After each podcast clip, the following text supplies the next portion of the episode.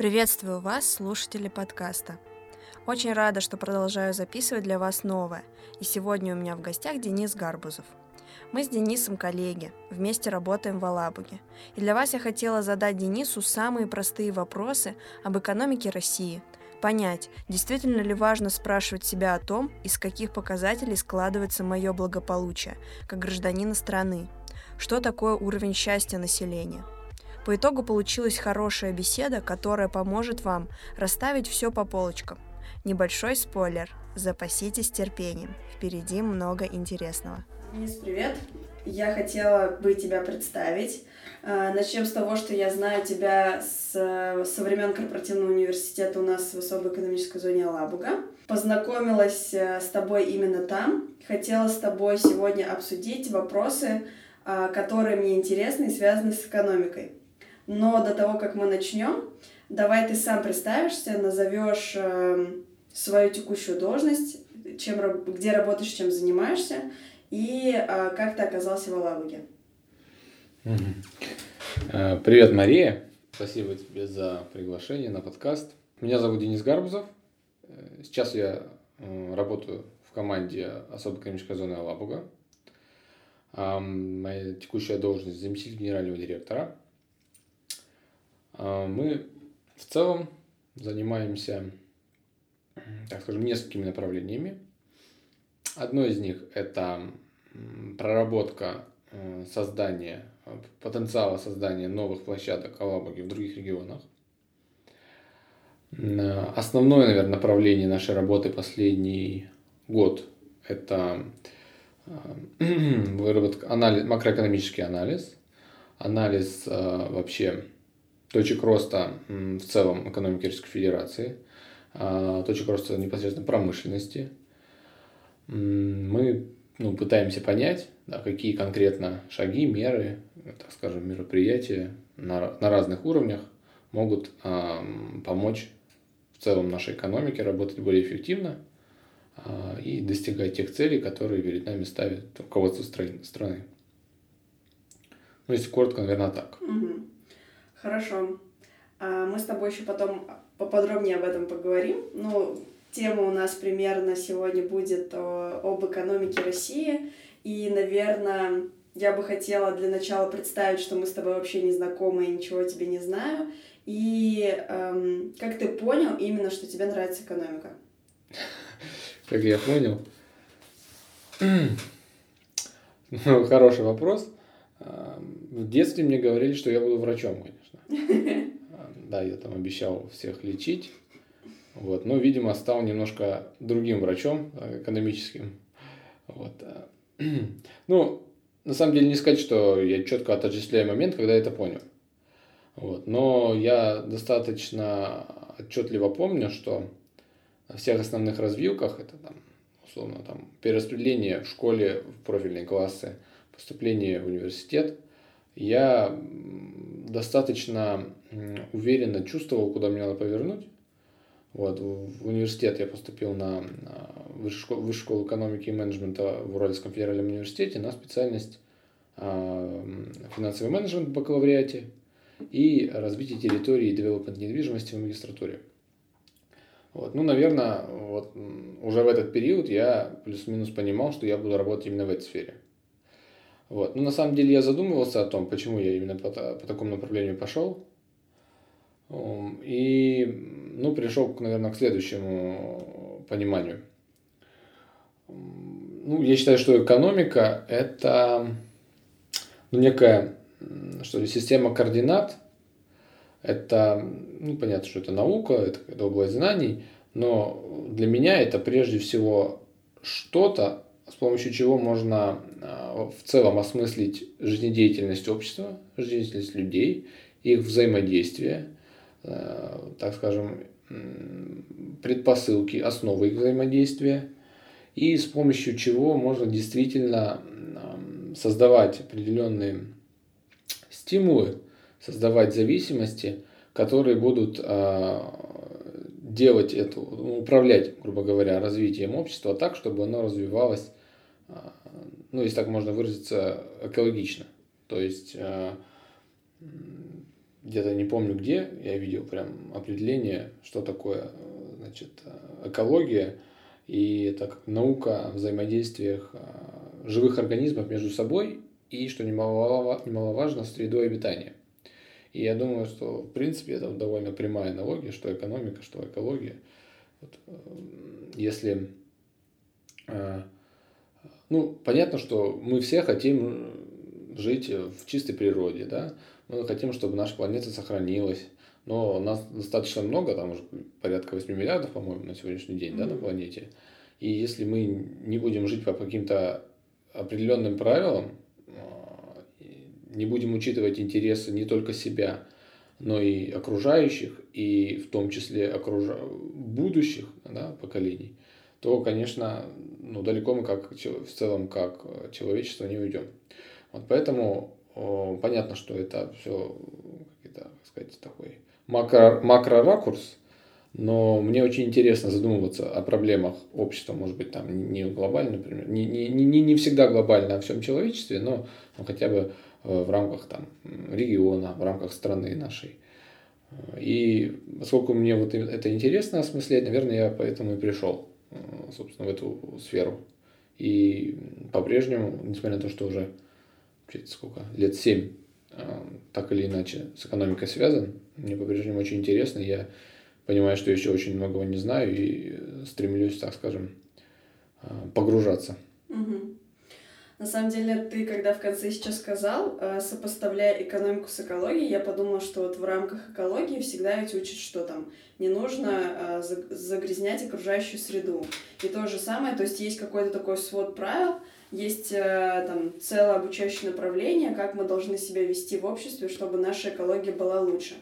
Тебе, как человеку, который интересуется экономикой, к тебе, как человеку, который интересуется экономикой, у меня больше вопрос – связанный, эм, если мы понимаем, как действовать вот с точки зрения экологии, то как у нас в экономике, как ты считаешь, насколько вообще люди эм, хорошо получают экономическое образование в России, это первый вопрос. И второй вопрос, насколько, как ты считаешь, люди вообще в целом осведомлены об общих вопросах экономики, например, там, как складывается бюджет нашей страны. То есть вроде бы э, такие элементарные вещи, как ты думаешь, какой процент населения примерно это понимает? И вот эти два вопроса было бы важно от тебя услышать.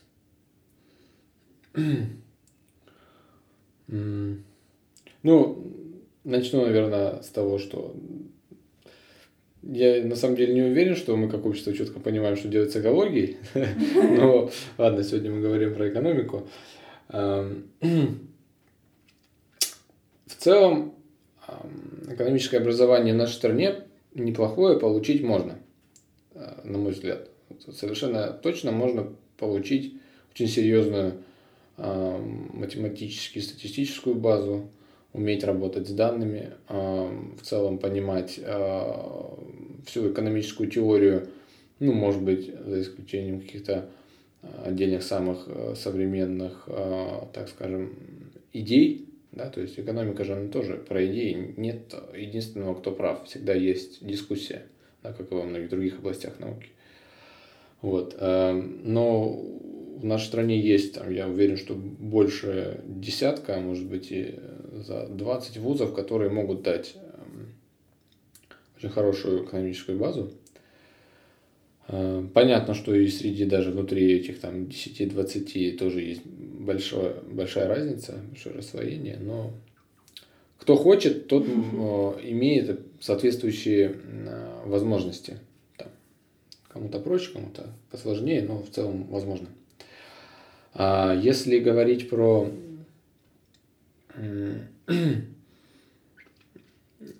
в целом уровень понимания там, среднестатистическим населением основ экономики, то, ну, наверное, ну, такого, наверное, среднего уровня. Я уверен, что практически каждый гражданин нашей страны а, ответит, что значительная часть нашего бюджета состоит из доходов от продажи нефти и газа. Вот так вот очень простыми словами, но вот это я думаю, что потому что а, ну, почти из каждого утюга на протяжении последних ну, лет 15 точно это звучит. Вот. А, на вопрос, какого размера наш федеральный бюджет в год, я думаю, ответит там в реальности меньше там, 7% mm. населения. Но а уже более глубоко, там, как устроена у нас вообще налоговая система, насколько она централизована, какие налоги куда распределяются, вообще какая у нас там денежная масса, денежная база в стране, как соотносится там, какой, какая, какой у нас ВВП в реальном выражении, какой в номинальном, на эти вопросы, я думаю, ответить ну, э, меньше 1% населения, совершенно точно меньше. Вот. Но вопрос тут э, состоит в том, а, а нужно ли, чтобы ну, в целом люди в это погружались. Да? То есть э, есть вопросы какой-то социальной ответственности, социальной активности. Здесь я абсолютно поддерживаю, что да, люди должны интересоваться, как, э, ну, так скажем, избранная власть вообще управляет страной, управляет экономикой, развитием другими сферами общества. Но там, если э, конкретно для тебя как гражданина это никак не соотносится с твоей профессией, наверное, не так важно знать, там, э, как именно строится бюджет. Как именно строится бюджет. Но при этом, конечно, я считаю, что важно, чтобы, э, так скажем, люди, которые представляют общественные интересы, например, депутаты, какие-то общественные советы, может быть, даже если ты просто являешься таким активным членом какой-то партии, да, и стараешься вникать в, вообще в политику, в анализировать, анализировать качество а, нашей исполнительной там, власти и так далее, то, наверное, да. А в этом случае тебе надо до какого-то уровня погружаться, а, консультироваться с экспертами, с профессионалами и, если это возможно, влиять. Угу. На самом деле не просто так задают этот вопрос, потому что у меня есть такое внутреннее там, мнение, может быть, я не права, поправь меня, что если человек все равно как, какие-то базовые вопросы понимает, население нашей страны ориентируется в общих вопросах экономики, они примерно могут сопоставить, из чего складывается их благополучие, как э, гражданина данной страны. И поэтому э, вопрос также к тебе, как ты сам считаешь, из чего складывается благополучие населения, что такое, говорят, уровень счастья? И каждого отдельного там человека, может быть, ты какие-то свои, может, критерии этого благополучия можешь добавить. Я думаю, что это будет э, интересно услышать моим слушателям. Mm-hmm. Ну, если я правильно услышал вопрос, э, ты спрашиваешь, как можно измерить вообще ну, уровень ну, счастье, благополучие, благополучие да. счастье в стране, да. Ну, понятно, что есть какие-то общепринятые индикаторы. Они утверждены и системой социальных счетов нашей российской, есть в том числе а, общемировая, там, а, утвержденная МВФ и Всемирным банком и там, другими организациями. Почти в каждой стране есть своя система социальных счетов, и там ну, есть такие всем, всем известные индикаторы, то есть там, продолжительность жизни, а, значит, даже уровень жизни, который измеряется там, э, доходами э, или ВВП на душу населения по паритету покупательской способности. Ну и там какие-то индикаторы, которые характеризуют отдельные сферы там, здравоохранения, образования и так далее. Наверное, по, по этой совокупности в целом можно сделать вывод о том, ну, какой уровень жизни в стране относительно других стран – но сделать вывод о том, насколько люди счастливы, наверное, ну, я бы сказал, что невозможно. Вообще, вообще я считаю, что нужно, если мы говорим про э, эти показатели не просто э, ради показателей, а ради того, чтобы как-то их использовать и, и повлиять, то нужно смотреть не на ну, прежде всего не на результирующие, а на, так скажем, э, показатели, которые являются предпосылками. Ну, например, если мы говорим про там, образование и здравоохранение, да, то надо смотреть, а, а насколько престижно у нас быть врачом? Или насколько престижно у нас быть учителем, да? Какая средняя зарплата учителя, если он не входит в управленческий персонал в образовательном учреждении, да? А, ну, и вот, и вот эти показатели, это те, на которые можно повлиять, чтобы уже в какой-то там среднесрочной перспективе мы могли видеть результаты. А если же, ну и вообще, вообще э, система показателей должна, на мой взгляд, так выстраиваться, чтобы э, ну, профильные там, ведомства, министерства, там, не знаю, на планшете у министра э, должны быть какие-то, кроме долгосрочных индикаторов, какие-то все-таки индикаторы, на которые уже сегодня оказывается влияние, он может сегодня уже отслеживать. Mm-hmm. И если такую систему выстраивать, то вот, наверное, тогда можно ожидать, что предпринимаемые меры, а, они будут ну, понятно, что давать эффект, а, но будет видно, насколько они действенны уже в тот момент, когда их а, только начали реализовывать. Они через несколько лет, и когда там значит, сформировали план мероприятий, сделали, через несколько лет посмотрели, а там не получилось. Давайте заново придумаем, что будем делать, и через три года еще раз посмотрим. Mm.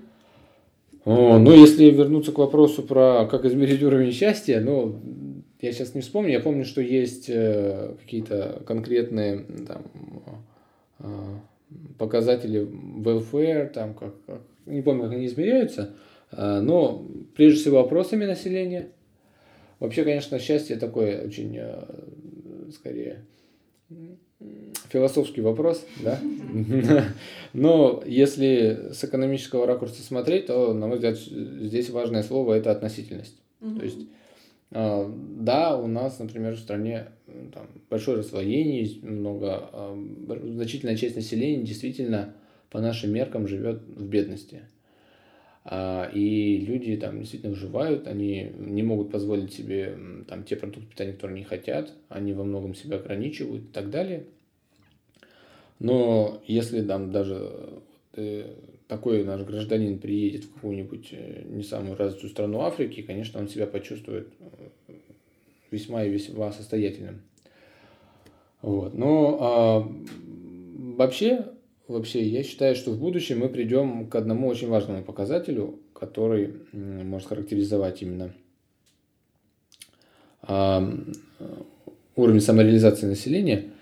Это какая доля населения а, уверенно отвечает «да» на вопрос, а своим ли делом вы заняты, и насколько вы уверены, что вот а, то, чем вы занимаетесь, а, оно приносит э, удовольствие вам и благо обществу. Вот если э, в какой-то момент мы сможем, э, так скажем, сделать срез и замерить по населению, видите, что, там, например, хотя бы даже 40% ответит э, «да», это будет, на мой взгляд, большим успехом.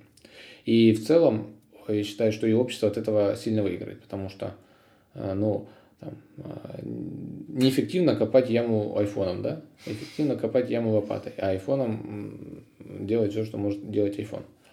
Вот. И тоже так же в жизни. Если человек занимается своим делом, он, наверное, сможет реализоваться на максимум своего потенциала и, соответственно, его и пользу принести.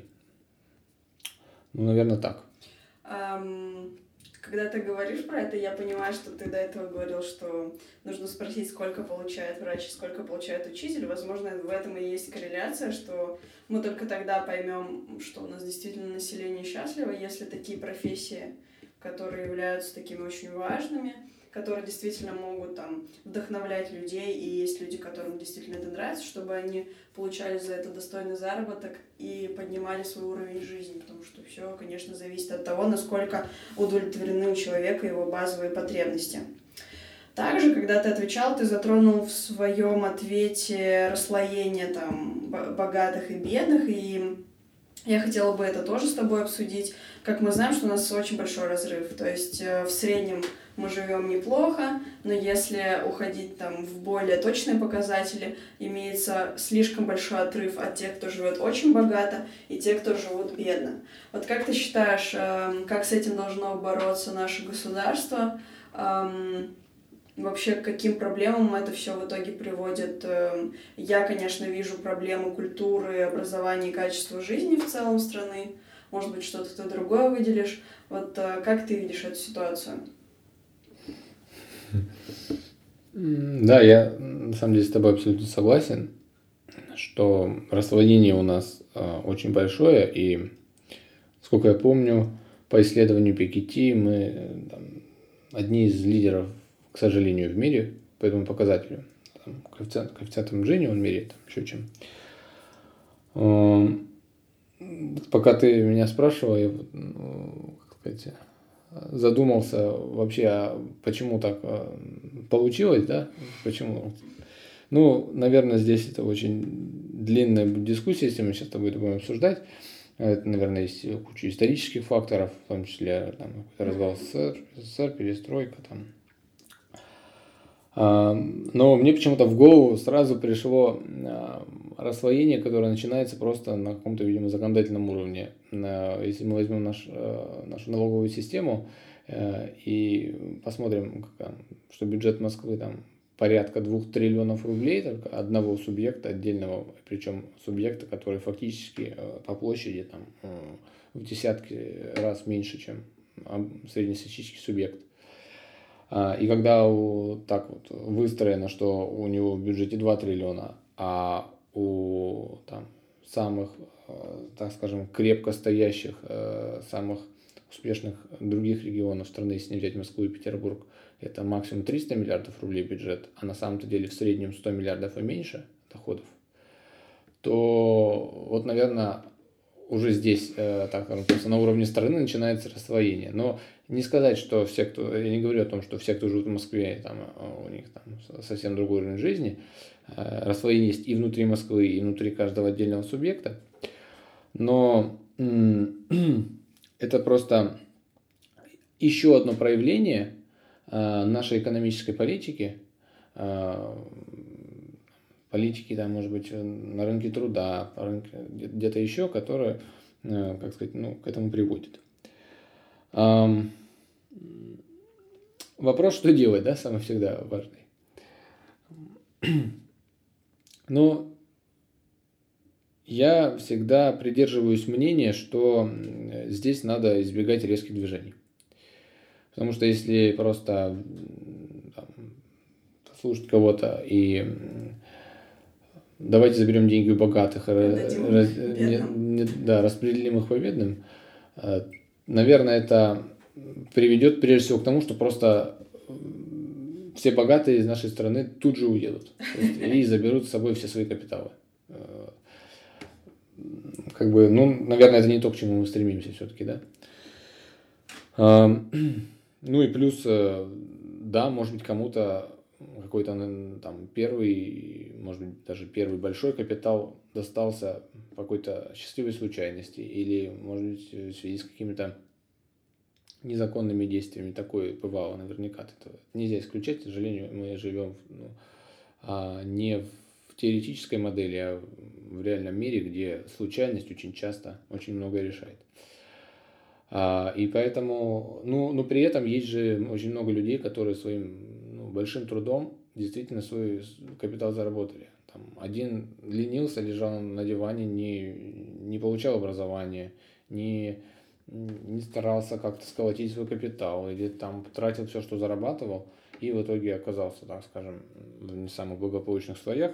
Ну, э, это его выбор, э, это его результат. Поэтому я не сторонник того, чтобы все забрать и раздать, но я в целом абсолютно поддерживаю э, а, все, что может сделать государство с точки зрения мягких стимулов, э, снижение этого гэпа. Э, ну, что здесь имеется в виду? Я думаю, во-первых, э, ну, всем понятные, э, там, давайте немножечко, э, так скажем, нашу пологую шкалу налогообложения значит, наклоним, сделаем прогрессивной. А, давайте немножко имущественные налоги поднимем. Вот, что в целом приведет к каким-то дополнительным доходам, а, которые будут генерироваться на уровне федерации, там, субъекта или муниципалитета. А, и если э, в целом эти, эти доходы сделать, э, из этих доходов сделать целевые расходы, и целевые расходы на непосредственно повышение, на, на, стимулу к образованию низших населения, на здравоохранение. А, или же, например, на, что сейчас, наверное, очень актуально, на, на переквалификацию. Да? То есть мы знаем, что есть какая-то определенная технологическая революция она во всем мире, и у нас в том числе. И ну, неизбежно, что значительная часть специальностей вымещается, появляются новые, значительно, к сожалению, в меньшем количестве, конечно. Вот. Поэтому, а, наверное, одной из проблем и таким очередным переходным периодом будет это именно изменение структуры и структуры занятости, структуры профессий. И если мы а, правильно сможем простимулировать а, переквалификацию – то это тоже может быть очень существенным фактором для снижения бедности и снижения расслоения. Ну и вообще, я считаю, очень важно стимулировать крупные капиталы, да, если не к, к инвестированию в реальный сектор экономики, что неизбежно будет создавать новый ВВП, новые рабочие места, новые зарплаты – Э, и, естественно, э, так или иначе это приведет к росту благосостояния э, ну, низших и средних слоев населения. Но я не скажу на самом деле, что я знаю совершенно четко и уверенно ответ на этот вопрос, потому что, ну, если я правильно помню, Пикетти говорил прежде всего о том, что за последние там, 50 или 100 лет расслоение росло, росло абсолютно везде, за редкими исключениями, росло абсолютно всегда, за редкими исключениями. А, и это как, чем ты богаче, чем, тем, во-первых, вероятность, что, ты, что у тебя лучше образование, она, она большая, и тем больше вероятность у тебя получать информацию раньше, чем, э, чем общество, а, тем больше возможностей в целом у, так скажем, высшего круга управлять информационными потоками. И, ну, наверное, в той системе, в которой мы сейчас живем, не только в России, вообще в целом в мире, кардинального поворота без каких-то изменений в системе распределения благ, кардинальных изменений, да, ну, наверное, не стоит ожидать. Но в целом на мой взгляд, на мой взгляд, значительная часть э, развитых стран э, в целом озабочена этой проблемой и понимают ее последствия. И, и поэтому, возможно, в том числе там, все властные элиты, владельцы капитала, они, ну так скажем, мы можем очень аккуратно надеяться на то, что они, понимая эту проблему, будут не буду ее усугублять, вот, скажем так. Сейчас, когда ты отвечал, я подумала, что то, о том, что ты говоришь, очень важно с точки зрения, что вот не зря я задала вопрос, э, сколько людей у нас действительно понимают там экономические базовые какие-то вопросы, потому что мне кажется, что, конечно, все начинается с самого старта, с детства, когда ты там в школе, и если тебе базово не объяснили какую-то финансовую грамотность, тебя не обучили таким моментам, а мы знаем, что в большинстве там регионах, не знаю, отдаленных уголках такого вообще просто нет. Конечно, сложно ожидать, что потом человек выходит, и представим такую ситуацию, что вот мы дали ему возможность и перераспределили благо, что он сможет ими распоряжаться. Скорее всего, такого не будет, и будет какой-то там хаос, потому что ты правильно сказал, что есть люди, которые абсолютно честным трудом добиваются успеха, и тогда вообще к ним нет никаких вопросов. И это больше, наверное, эм, наверное, больше про тех, кто обладает э, большими там какими-то капиталами, и э, хотелось бы, чтобы люди, э, горизонт планирования был дальше, чем там его год хорошей жизни, и что он закладывал, как будет жить его будущее поколение, как мы знаем примеры из там, нынешней жизни, что очень богатые люди, они, конечно, стремятся вкладывать э, в биотехнологии какие-то сферы развития общечеловечества, ну и перераспределяет на благотворительность, чтобы развивать общество. Вот, вот такой подход э, мне интересен, и, конечно, хотелось бы, чтобы больше было образования именно экономического в России, чтобы э, мы понимали, что когда мы растем, мы уже понимаем, как распоряжаться капиталом. Хорошо, об этом это мы с тобой обсудили. А как же быть с тем, что Россия э, это такая страна, которая полностью зависит от природных ресурсов? Вот как ты уже говорил, что у нас есть нефть, есть, есть газ, и что мы э, достаточно богаты этими ресурсами. И как же нам быть, если мы представим в один момент, что этих ресурсов не стало? Как бы ты мог себе представить развитие нашей страны, то есть за счет чего мы еще можем э, вырываться вперед? Угу. Ну, пока мы далеко не ушли, я не стал тебя перебивать э, про экономическое образование. Э, я думаю, что тут э, нам стоит с тобой разделить немножко, да, то есть экономическое образование, э, которое необходимо для э, углубления в макроэкономику э, и, так скажем, управления государственным развитием. Это один блок знаний, mm-hmm. абсолютно большой, сложный, отдельный. А, какое-то понимание такой что ну, это, собственных финансов, да, собственных финансов, там как э, распоряжаться доходами, э, как планировать, как увеличить горизонт планирования. Далее это, наверное, э, ну, такое основа финансовой грамотности. Да, основа финансовой грамотности, да, действительно, с этим у нас тоже есть э, определенные сложности, они уже, насколько мне известно, преодолеваются разными способами. Вот. И, наверное, даже еще можно третий блок э, выделить отдельно, да, то есть еще есть микроэкономика, это управление непосредственно предприятием, прежде всего, экономика предприятия, финансами предприятия. Это тоже уже а, довольно профильная такая деятельность, которую нужно э, которую должны знать там, в совершенстве финансовые директора и на каком-то таком углубленном уровне там, ну, генеральный директор, там, какие-то основные управленцы. Вот. Поэтому э, я просто почему это сказал. Э, все, что я до этого говорил, я говорил, конечно, про вот этот вот первый блок макроэкономики. Макроэкономики, да. да, это я понимаю. Я просто про то, что вот именно те общие вопросы, как мы уже говорили про бюджет, про налоги, mm-hmm. про то, как это строится, конечно, хотелось, чтобы люди, в принципе, понимали, что если они что-то зарабатывают, то они отчисляют с этого налоги, как эти налоги могут перераспределяться, и я вот больше про это имела в виду. Mm-hmm. Но тебя, конечно, понимаю, что э, экономика, она, конечно, многогранная, и можно ее рассматривать под разным углом. А, хорошо, вернемся mm-hmm, к да, моему вопросу. вопросу. Um, что будет, если кончится нефть, да? да. ну, э, таким образом, наверное, э, я бы вопрос не ставил, если она кончится. Она, наверное, нефти у нас, насколько я помню, хватит еще лет на 50-70. А, нет, вру. Нефти лет на 40, а газа лет на 70-80. Вот. Но это из известных э, запасов. Mm-hmm. Как ты понимаешь, они э, разведываются новые.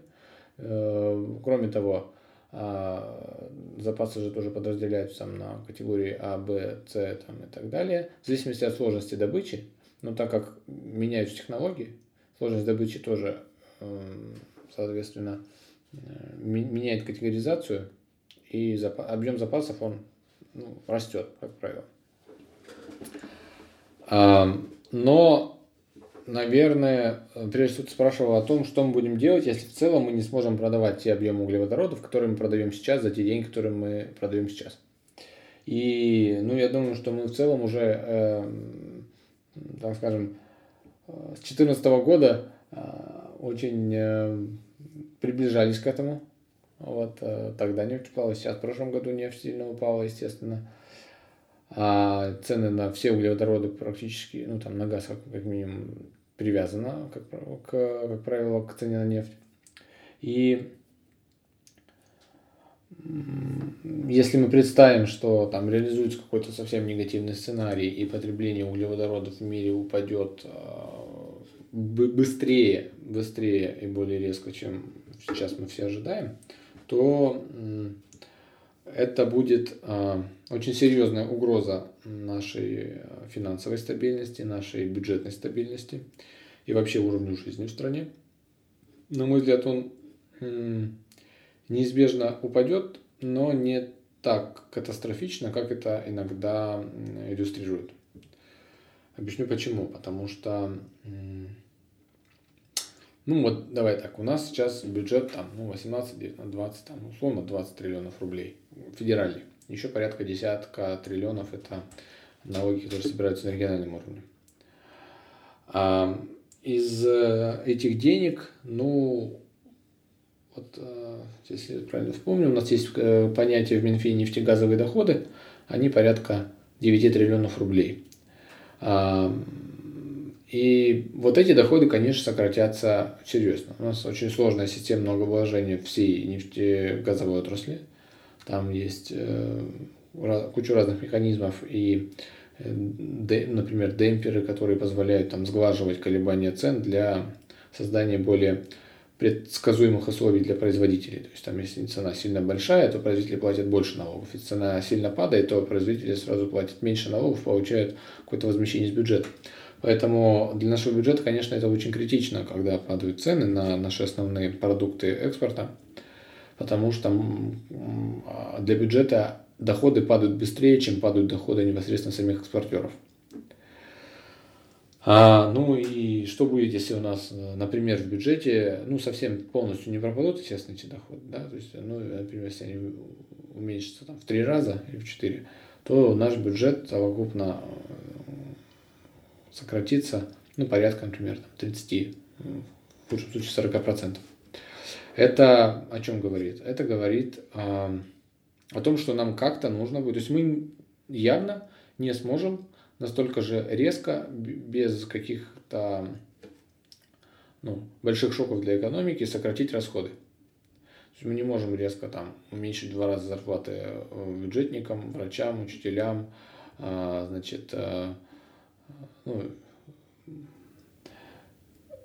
скорее всего, какой-то какой период э, мы сможем э, покрывать бюджетный дефицит за счет того, что у нас, э, ну, можно это назвать заслугами, можно назвать это очень консервативной такой аккуратной экономической политикой, у нас очень низкий уровень государственного долга, порядка 18 триллионов, по-моему, у нас внутренний долг, 17 триллионов от ВВП, ну там меньше 20%, да, это в кратно меньше, чем в среднем долг развитых э, стран.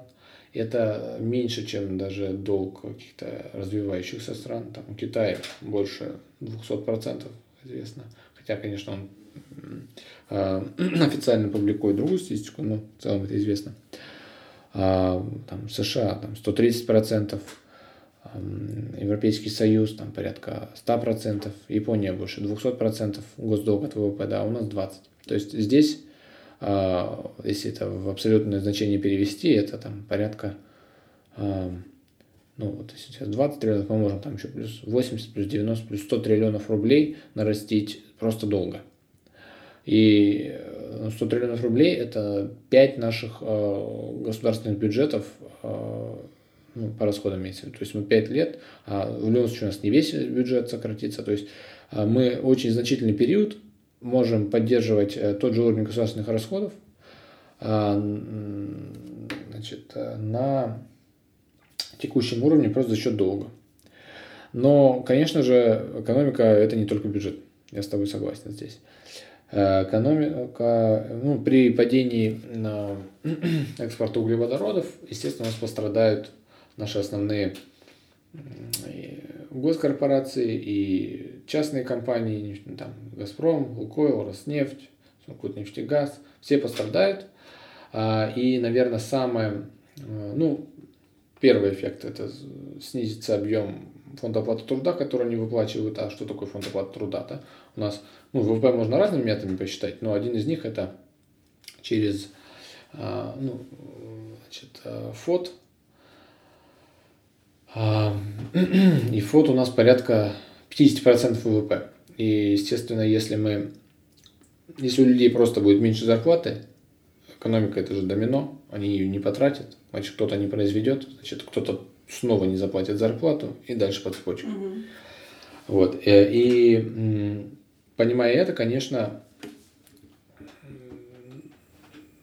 какое-то сжатие, есть риск сжатия. Но тут очень важно, как поведут себя в этот момент ну, экономические власти. Потому что э, кроме эффекта э, сокращения вот самого фото по, в целом по экономике, а, будет еще и, к сожалению, эффект сокращения инвестиций.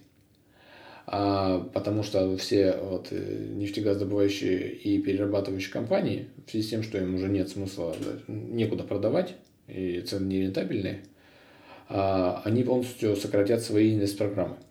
А инвест-программы – это ну, основные драйверы экономики. Инвест-программы государства, инвест-программы крупных компаний – это драйверы экономики. Сегодня у нас 21% от ВВП – это а, инвестиции в основной капитал. И значительная часть из них – это именно инвестиции в развитие а, там, условно, строительство ну, там, нефтепроводов, трубопроводов, строительство перерабатывающей инфраструктуры. Понятно, ну, за счет государственного бюджета строятся там дороги. Да, это тоже. Это, э, если, если на объем доходов в бюджет сокращается, то, к сожалению, и там, строительство дорог тоже отразится. И, в принципе, какую-то, э, как сказать, проекцию можно провести с э, текущей ситуацией 2020 года, 2015 года мы видим, что все равно власти стараются поддерживать на том же уровне объем инвестиций, там не потому что есть понимание, что это влияет в целом по цепочке на всю экономику, обеспечивает ее воспроизводство. Вот. Но если мы все-таки э, вдруг увидим вот такое резкое падение, то, на мой взгляд, очень э, действенной мерой может быть именно э, резкое стимулирование инвестиций. Причем, ну, есть разные мнения, но, на мой взгляд, сейчас уже довольно такое приближается к единому мнению, что государство должно быть а, инвестором в инфраструктуру последней инстанции. Инстанции особенно, особенно в кризисный период. Потому что если не создать толчок в экономике, то она просто будет сжиматься а, сжиматься, пока э, не высохнет. Вот. Чему еще это может привести, да, что если у нас... А если у нас упадет э, объем экспорта, сейчас он полтора раза больше, чем импорт, это порядка 32 триллионов рублей, если я правильно помню, экспорт, а импорт порядка 20 триллионов рублей надо понимать, что еще есть э, ну, в экономике такие как бы, э, соотношения, как торговый баланс э, и курс национальной валюты. Потому что когда мы что-то продаем, мы получаем за это валюту, меняем ее на рубли или на эту валюту покупаем что-то импортное. И, естественно, если вдруг у нас сократится экспорт, поступление валютной выручки, то нам, у нас не будет внутри экономики валюты, на которой мы можем покупать импортные товары это значит, что э, есть риск девальвации. Э, значит, что придется, ну, так как все равно кому-то захочется покупать iPhone, кому-то захочется покупать автомобиль, который, который собран не в России. Э, там, к сожалению, еще очень много я могу перечислять, чего можно и нужно, чего не только можно, но и покупает у нас население того, что в России не производится. Это почти вся электроника, почти, ну, сейчас уже в меньшей степени бытовая техника, конечно, начала производиться, да, там и Хайер, и там э, Мидеа, там еще какие-то другие производители в России есть. Вот, но, к сожалению, эм, а, от импорта пока мы отказаться не можем, очень много ниш, которые надо замещать. И, естественно, э, тут два варианта. Либо население резко перестроится на какие-то товары, так скажем, локального нашего отечественного производства, что маловероятно, на мой взгляд, либо мы можем ждать очередную волну девальвации. Вот. Э, волна девальвации на какое-то время, конечно, поддержит бюджет, потому что при девальвации нефтегазовые доходы, а, они все равно измеряются в конечном счете в рублях в бюджете, и расходы в рублях в бюджете, а, соответственно, немножко скомпенсируются да, за счет этого. В принципе, что и было сделано там в 2015 году, да, э, ну не то чтобы специально, но в целом эффект так и произошел, что стоимость одной бочки нефти если ее измерять в рублях, она практически не поменялась, а в некоторые годы даже была больше, чем была до девальвации нашей крупной 15 года, 14-15. Вот, ну это, наверное, уже это, это немножко э, за, за, затянул с ответом на вопрос. Да, да. А, ну хорошо, если такая ситуация происходит, вот что я услышала, что нам нужно будет а, как-то поощрять э, инвестирование. Что еще ты можешь выделить как меры поддержки Э, там, я не знаю, каких-то внутренних, получается, производителей в такой ситуации. То есть э, Ага. Что нужно делать для того, чтобы, если вдруг этих ресурсов не станет, чтобы наша экономика там не ушла совсем в упадок? А, ну,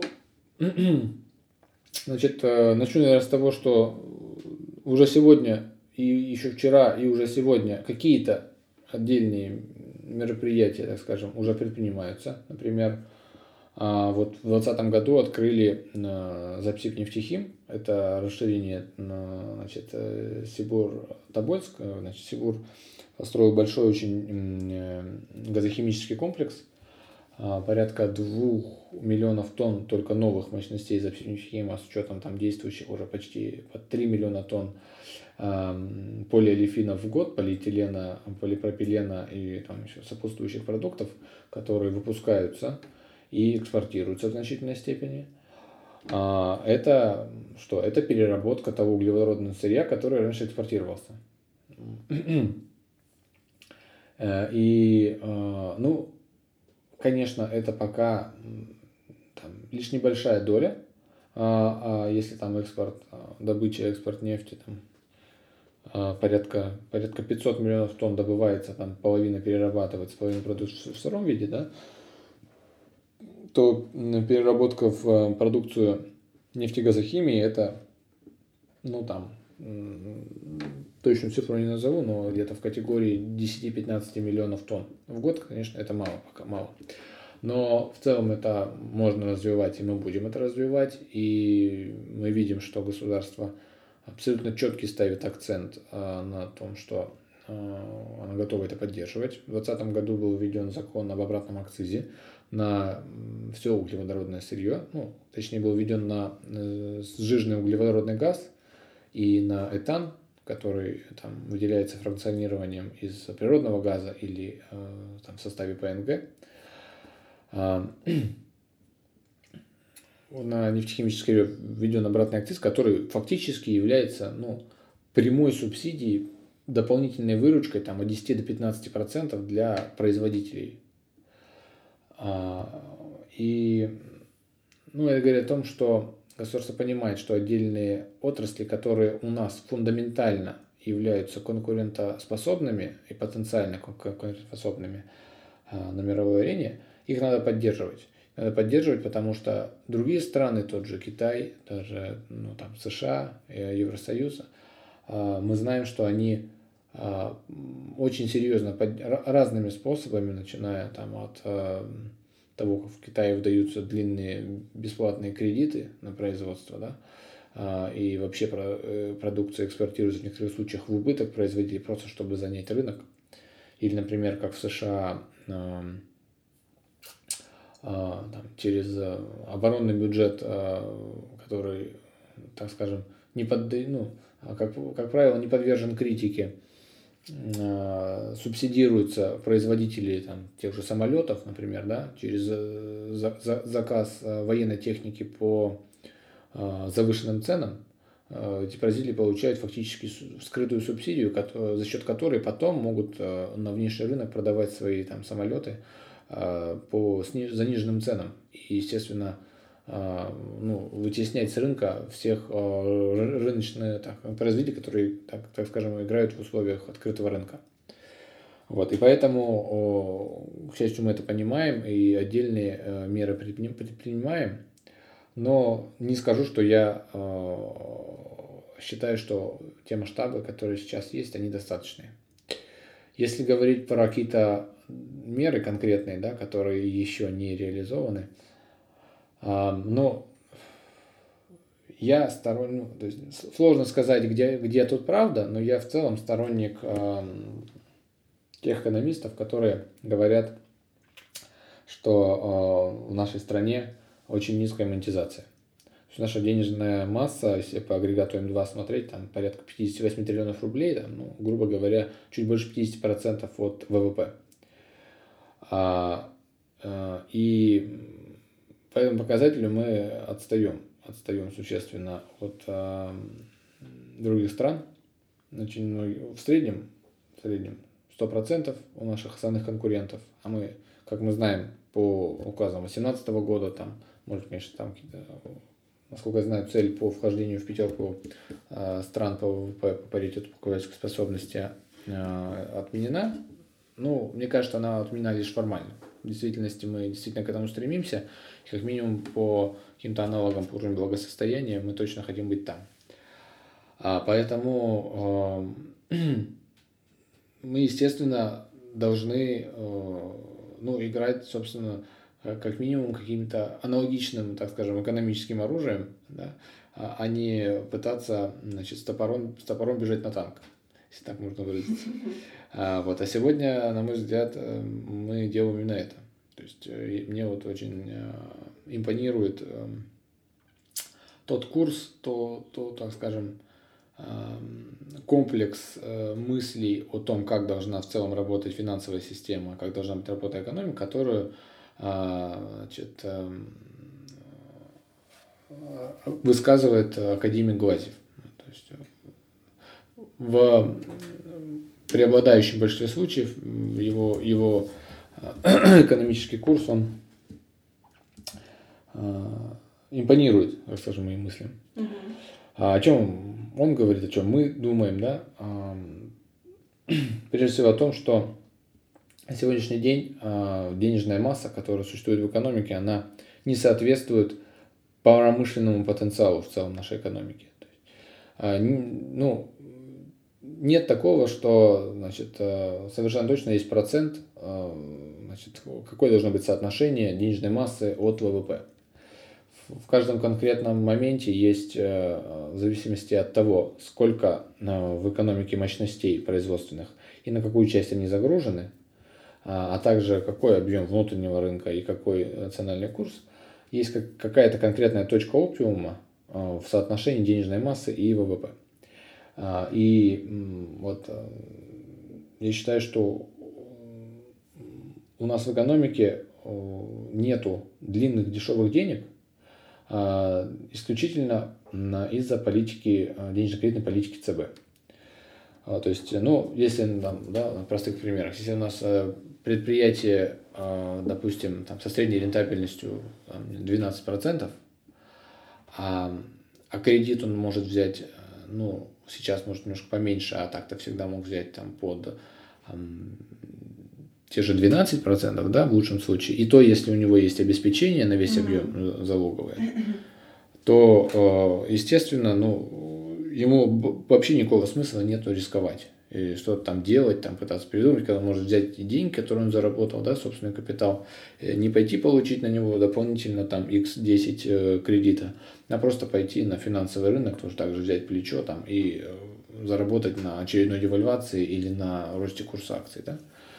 Вот, соответственно, если вот этих стимулов нету, не созданы в экономике длинные дешевые деньги, а, причем они могут быть заемными, да, можно создать через кредит, как делают в Китае.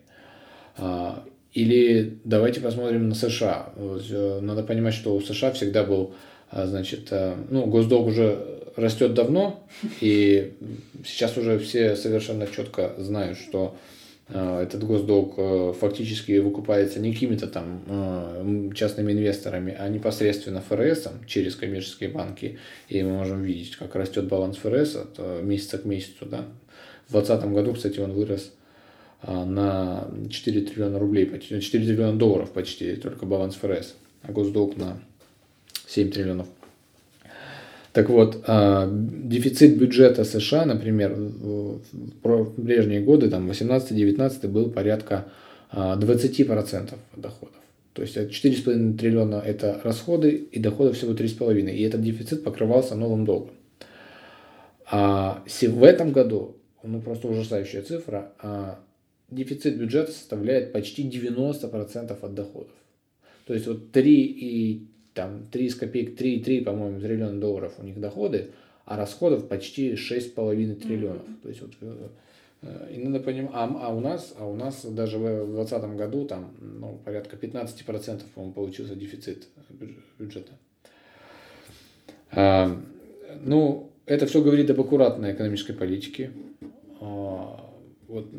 Я не скажу, что это очень плохо, что она была такая на протяжении 15 лет, потому что мы знаем, что у нас были большие проблемы с выводом капиталов, были большие проблемы с удержанием курса национальной валюты. А, к сожалению, мы знаем, что есть определенные проблемы с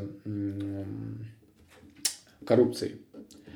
Поэтому то, что мы на сегодняшний момент с низким уровнем долга и с определенными запасами э, в качестве ФНБ и золотовалютных резервов э, находимся вот в этот кризисный момент с такими запасами, это, ну, наверное, хорошо, и можно сказать спасибо тем, кто к этому приложил руку.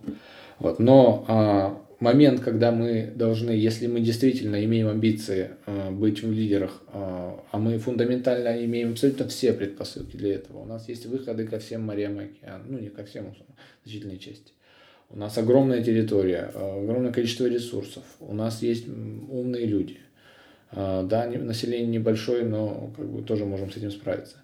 И вот все эти предпосылки есть, и, соответственно, раз у нас есть амбиции, мы в определенный момент должны начать немножечко Э, ну что ли, рисковать чуть более, играть по играть тем же оружием, которым играют другие страны.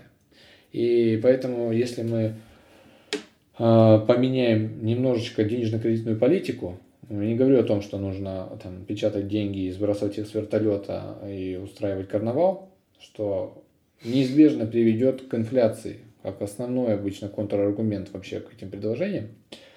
Мы всегда, конечно, говорим о том, что нужно делать целевую эмиссию. То есть э, эмиссия денежной массы должна быть дальше по цепочке проконтролирована, куда, куда попали эти деньги, допустим, в банке. Ну, чтобы в банке, то есть в 2014 году, например, в 2009 году тоже банкам ЦБ, ЦБ давал деньги банкам, несколько mm-hmm. триллионов рублей. Но что делали, сделали банки? Они 80% этих денег, они просто э, значит, отправили на финансовый рынок и только э, усугубили ситуацию с девальвацией. То есть э, это абсолютно доказанный факт. А, и, конечно, если э, не контролировать их вот так вот, им просто раздавать, то, то да, мы придем к тем проблемам, которых, которых и боимся. Но если мы сможем действительно обеспечить целевое использование путем, там, не знаю, каких-то действующих регламентов казначейских, там, да, либо путем э, каких-то современных технологий. Цифровой рубль собираются в этом году уже, да, значит, первый тестовый ввести. Вот если, допустим, через цифровой рубль это все сделать, то а, ну, вообще не должно никаких проблем возникнуть. Мы сможем проконтролировать, куда пойдут а, имитированные деньги. Они попадут конкретным российским предприятиям. Соответственно, если это российские предприятия, они уже создают российский ВВП, добавленную стоимость создают у нас здесь создают рабочие места, это зарплаты и так далее, это все будет стимулировать развитие экономики. И если как бы денег станет больше, но вместе с этим через какой-то временной лаг станет больше и объем производства, и объем зарплаты, и появятся новые технологии, то мы точно сможем избежать инфляции. Да, возможно, на период строительства она немножечко может подскочить, но ее можно сглаживать другими э, способами, это раз. А, во-вторых, на какие-то критически необходимые для жизни э, блага, эту инфляцию можно сдерживать и контролировать, контролировать цены, как у нас уже делают и умеют делать, вот, то в этом случае вот эта вся целевая миссия действительно может обеспечить, ну, так скажем, новый, абсолютно новый толчок, новую жизнь, новую, ну, как сказать, деньги как кровь в нашу экономику, mm-hmm. да, и она как бы сможет э, задвигаться, забурлить. И э, в результате всего этого мы сможем прийти к тому, что у предприятий станет значительно дальше горизонт планирования. Ну, как ты говоришь, что у человека должен быть длинный горизонт планирования, да, так и у предприятия. Если у него нет длинного горизонта планирования, mm-hmm. если ему не дали, э, во-первых, определенность с точки зрения законов, э, ну, а сейчас ее дают, есть ЦЦПК там и так далее. Если ему дали э, на это все еще длинные деньги, недорого, э, и, скажем, тем самым, что государство понимает важность поддержания рынка, тем самым создали уверенность в том, что будет сбыт, а, то тогда экономика начнет уже совсем а, другими темпами расти. И то, как растет Китай, да, там 6, 7, 8, там, год, там больше 10% процентов mm-hmm. в год, ну, это абсолютно реально для нашей экономики. Вот, ну, вот просто представь, что мы возьмем, у нас, вот, все знают, что ну, там, водоканалы у нас износ там, да, в стране больше 50%.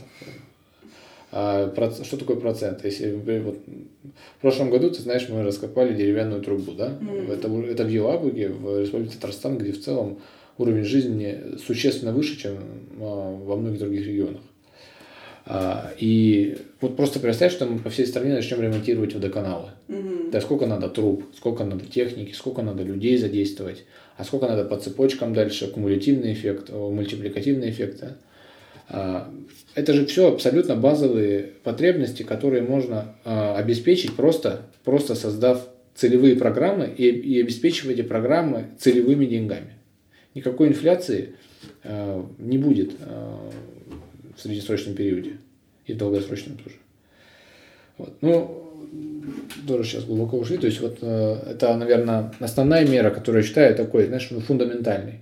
Есть, конечно, очень много, э, вот э, я считаю, что можно значит, практику с обратным акцизом распространить еще на несколько, ряд, на, на, на несколько отраслей, угу. которые которые фундаментально являются перспективными. Соответственно, если мы какими-то стимулами этот маховик по отраслям запустим, то дальше, то есть, э, если создается одно предприятие, уже выгоднее создаваться следующему по цепочке. То есть кластерный эффект работает. А, кроме того, э, значит, э, например, обратный акциз можно, сейчас он введен на просто на сырье углеводородное. И если производитель, допустим, взял нафту, сук или этан, просто запустил в производство в пиролизную установку, то он уже может получить э, свою субсидию. Но у него дальше на выходе а, сначала этилен-пропилен, алифин, а потом, если он еще полимеризует, то уже полиэтилен, полипропилен. Но у него нет стимула перерабатывать этилен дальше. Ну, кроме как, то есть полипро, в полипропилен это очень понятная, а, значит, переработка, потому что точно будет сбыт на внешнем рынке. Вот.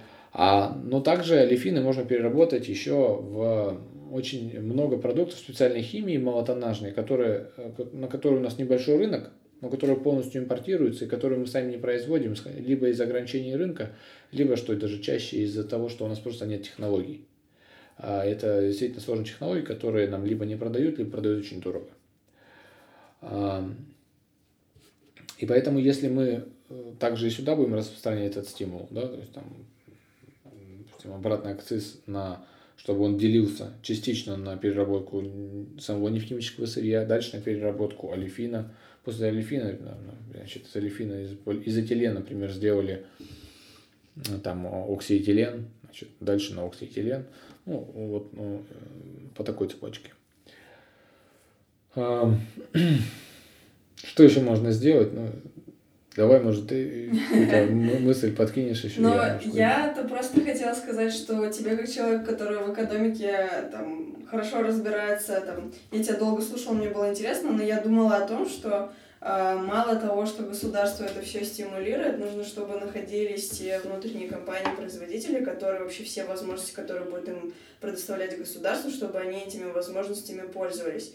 Потому что там вот сейчас я вижу какую проблему, что э, многие ниши, которые можно занять, да, развивая внутри нашу промышленность, этим там шансом не пользуются какие-то там люди, которые создают компании, потому что, наверное, в принципе, им, не знаю, может быть, какая-то э, внутренняя инфантильность и невера, э, недоверие там, к государству и к тому, что оно может их поддержать, либо это просто не, ну, отсутствие, вот, как мы уже говорили, какой-то стратегии на будущее, того, как можно... То есть мне бы хотелось со стороны HR, чтобы больше было идейных людей, которые бы действительно что-то хотели качественно в стране поменять, и тогда те меры, которые будут предприниматься государством, они будут иметь какой-то толк, потому что мало просто дать такую возможность, если не будет людей, которые могут эту возможность взять и дальше э, там, ее развернуть и повернуть. Вот, э, и поэтому подводя итог к тому, что ты сказала, я бы просто хотела, что все те крутые меры, а, которые может разработать наше государство и люди, которые в этом понимают, а, что, чтобы находились те люди, которые бы могли этим пользоваться. Ну, ты сказала про идейных людей, что тебе хотелось бы, чтобы их было больше. Mm. Я абсолютно поддерживаю тебя в этом а, мнении. Ну, мне вообще кажется, что у нас такая вот э, в некотором смысле страна контрастов. Контрастов в чем? То есть у нас есть люди, которые, ну, если так можно выразиться, абсолютно незаслуженно занимают какие-то позиции, зарабатывают огромные деньги, и, казалось бы, не то чтобы они самые, значит, приносят добавленную стоимость в общество, но, а есть при этом люди абсолютно идейные, которые, ну, просто своим трудом в течение там, десятилетий, может быть, даже в некоторых случаях, ну, действительно действительно были преданы своему делу, действительно э, независимо от, ни от чего, ни от того, что, сколько им, какая у них зарплата, какие у них условия.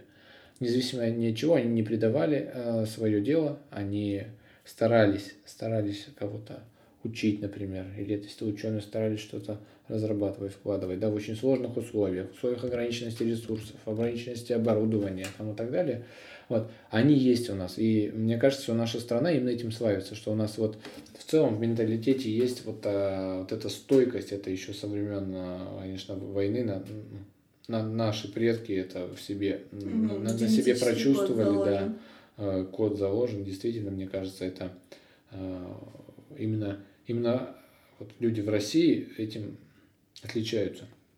И о чем это говорит? Это говорит о том, что Э, ну, к сожалению, уже не в том количестве, что было там еще 10 лет даже назад. Но у нас есть очень идейные люди.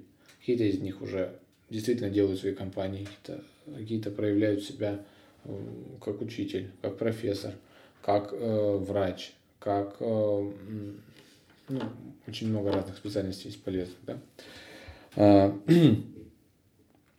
и если, как одна из мер, да, если мы как государство начнем стараться их видеть, mm-hmm. стараться именно их найти и им помочь, то мы, ну, у нас просто скрытого вот этого скрытого потенциала, возможно, даже в некоторых случаях это уже не потенциал, а прямо что-то, это, ну, мы же знаем, что у нас очень много технологий, которые лежат, грубо говоря, в гаражах, в умах, там, в бумагах у людей, которым просто, ну, они, а, они не знают, куда, как это все реализовать. Им нужно просто помочь. И вот, этот, вот эти мостики настраивать, да, давать людям реализовываться, давать людям показывать э, их э, новшества, э, это очень важно.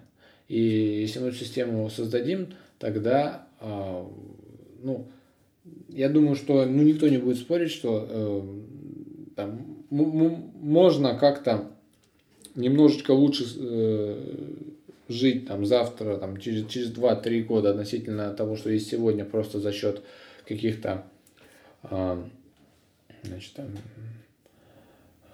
экс, экстенсивных решений.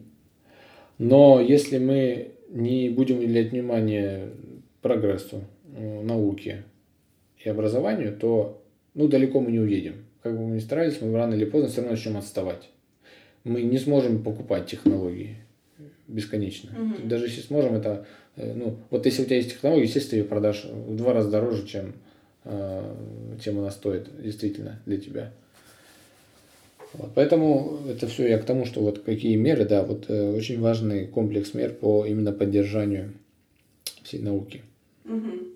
А, давай мы с тобой те вопросы, которые касаются экономики, будем уже подводить к такому финалу и просто Наверное, я хотела бы тебя спросить, я всем задаю этот вопрос, mm. про, наверное, одну-две книги, которые тебе очень сильно понравились в последнее время, и, может быть, там одним предложением такой интригой почему. То есть, типа, вот э, как зародить зерно mm-hmm. любознательности всех людей, которые захотели прочитать их.